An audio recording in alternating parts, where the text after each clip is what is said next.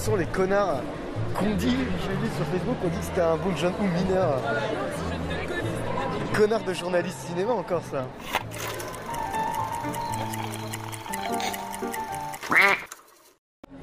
Bon, je sors de, de Okja.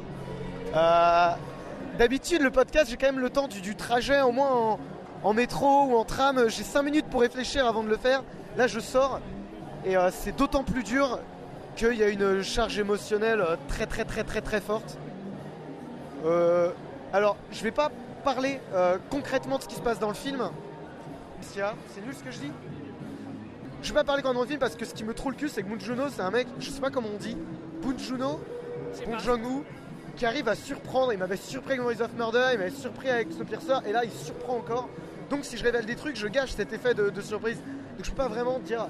euh, pour moi, c'est un chef-d'œuvre, vraiment. Euh, je sais pas, c'est quand la dernière fois que j'ai eu cette sensation en sortant d'un film. Même là, La Land, j'ai- pas eu ce sentiment-là. euh, et euh, c'est bouleversant. La palette d'émotions, c'est-à-dire que dans le film, j'ai pleuré, j'ai ri, mais vraiment beaucoup ri. C'est extrêmement drôle, très très très très drôle. Mais il, le fait super bien, je trouve. Euh, Tu vois, c'est casse-gueule. Il le fait super bien. Et en fait, le truc des gens qui rigolent dans la salle, j'y pensais pendant le film. En fait, c'est pour se protéger. Putain, mais connard, t'es obligé de te cacher derrière ton rire parce que t'es pas foutu d'être ému devant un film. Sérieux, quoi. Et c'est ça, en fait. C'est de la putain de protection euh, émotionnelle. Et c'est dommage. C'est pas le fait qu'il y ait le mélange des genres parce que c'est ultra bien dosé. Alors, la mise en scène est fantastique. euh, aussi bien quand il va tout doucement et qu'il te filme la douceur comme ça de la forêt que. Les plans, alors tous les plans, en fait, voilà, bon, je quand même un petit synopsis. C'est bordélique dans ma tête, donc c'est bordélique dans le podcast, c'est normal. En fait, l'intro du film, on voit une, espèce de bande-annonce euh, d'une société euh, qui veut faire des super cochons euh, pour l'industrie, quoi. Et on voit que la meuf qui est présente, alors, Tilda Swinton, exceptionnelle, mais incroyable. Rare à les actrices qui ont une putain de reconnaissance sans être des bombes. Ah, On voit une fausse bande-annonce, de, de- de- une espèce de bande-annonce pour vendre son truc de super cochon.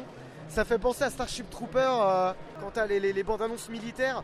En gros, c'est fait de façon rigolote et hyper cynique. euh, Salut, on est des gros fils de pute. Et donc après ça, bam, tu te retrouves euh, dans la forêt, dix ans après, et t'as une petite fille, donc en Corée, avec euh, un super cochon, qui s'appelle Okja. C'est un film d'aventure, euh, un film d'anticipation aussi un peu.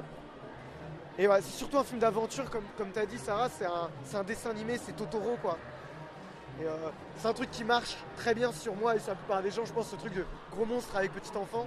Mais là, il y a tellement de choses en plus. Putain, je vais, je vais pas en faire des tonnes, juste, euh, il faut aller, il faut aller voir ce film. J'allais pas dire aller le voir au cinéma, mais sur Netflix, euh, soit euh, t'as un abonnement et tu le regardes, soit t'as pas d'abonnement, t'as un mois gratuit, ça.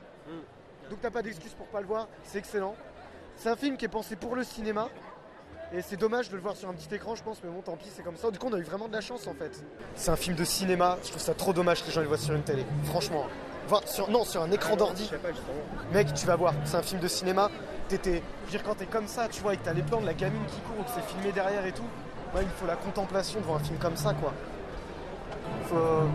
Dis-toi que, mec, le film, c'est, pareil, euh. le film c'est fini. Moi, je à ce qu'il y ait des applaudissements tout de suite. En fait, non, t'avais un silence, Ouais. d'émotion en même temps. De... Je pense, hein, on a assisté à un truc beau, quoi. Et, et le générique, même quand c'est en noir avec les noms qui défilent, mec, les gens ont genre 3 minutes à bouger les premiers. Voilà, bon, je, je dis beaucoup de choses, c'est bon, mais je tellement de choses sur le film. C'est un chef-d'œuvre, c'est exceptionnel, c'est drôle, c'est touchant, c'est intelligent. Euh, je rencontre Boon Joon-ho, c'est un, c'est un génie ce mec. La musique du film, excellente. Euh, il te rythme, il te fait des trucs qui jurent avec ce qui se passe. Heureusement, parce que sinon je pense que tu chiales tout le film. La musique incroyable. Euh, Paul Dano, cool.